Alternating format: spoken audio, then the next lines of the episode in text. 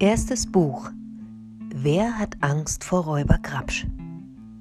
Ein Störenfried im Juckener Ländchen.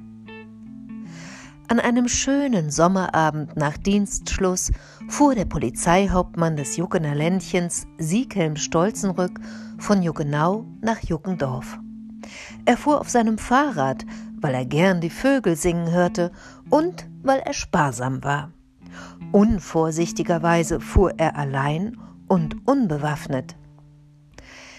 Hinter der scharfen Kurve bei den fünf Eichen stand plötzlich der Räuber Grabsch, breitbeinig und barfuß mitten auf der Straße. In der schwarz behaarten Faust hielt er seine Pistole. Halt! donnerte er. Ihre Schuhnummer! Der Hauptmann musste scharf bremsen, fast wäre er über die Lenkstange geflogen. Was fällt Ihnen ein? schrie er erbost. Ich bin der Polizeihauptmann persönlich. Schuhnummer oder Leben, sagte Grabsch gelassen und hob die Pistole. 49, knurrte der Hauptmann. Trifft sich ja prächtig, grinste Grabsch. Ich hab auch 49. Meine Stiefel sind hin. Ich brauche neue. Deine Stiefel sind wahrscheinlich die besten von allen Polizeistiefeln im Juckener Ländchen. Also her damit, oder es knallt. Das werden Sie mir büßen, Sie Strolch, fauchte der Hauptmann. Fangt mich erst mal. Ihr habt's ja schon oft probiert. Dabei geraten höchstens ein paar von deinen Leuten in die Sümpfe.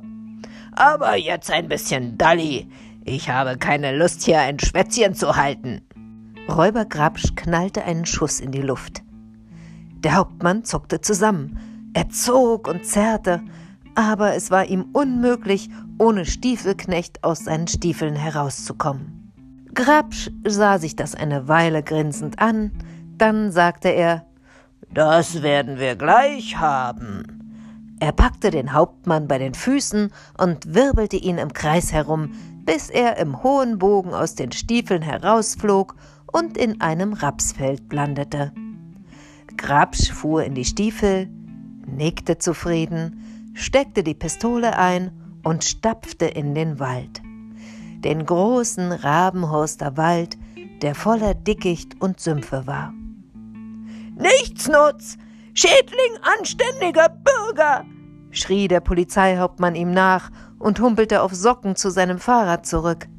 Dich kriegen wir noch, dann herrscht im Juckener Ländchen wieder Recht und Ordnung. Tassilo Grabsch kümmerte sich nicht um das, was der Polizeihauptmann ihm nachbrüllte. Es störte ihn auch nicht, dass er eine Plage für die braven Bürger war. Darüber dachte er nämlich nie nach. Schon sein Vater und sein Großvater waren hier gefürchtete Räuber gewesen. Er hauste ganz allein im Rabenhorster Wald. An seine Eltern konnte er sich kaum mehr erinnern. Als er noch ein kleiner Kerl gewesen war, hatte seine Mutter dem Räubervater den Suppenkessel vor die Füße geworfen und war fortgelaufen. Fort aus dem Räuberwald, geradewegs in den Zirkus, der damals zufällig durch das Juckener Ländchen karrte. Mit dem Zirkus war sie weitergezogen, hatte Löwen dressiert und Eintrittskarten verkauft. Im Rabenhorster Wald hatte sie sich nie wieder sehen lassen. Der Räubervater hatte vor Ärger und Kummer angefangen, haufenweise Süßes zu essen. Davon war er unglaublich dick geworden. Und wer so dick ist, kann nicht schnell genug verschwinden, wenn die Polizei auftaucht. Und so war er geschnappt worden, als er sich um Mitternacht in der Bäckerei Häberle über eine Sahnetorte hergemacht hatte.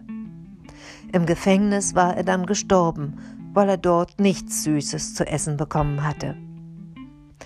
Der Räuber Großvater hatte sich nun allein um den kleinen Tassilo kümmern müssen. Er hatte sich große Mühe gegeben, aus ihm einen guten Räuber zu machen. Das war ihm auch gelungen. Grabsch hatte sich noch nie erwischen lassen. Er konnte mit Flinten, Messern und Pistolen umgehen. Er hatte gelernt, fast unhörbar zu schleichen und seine Fingerspuren zu verwischen. Und es war ihm immer gelungen, das zusammenzuräubern, was er zum Leben brauchte.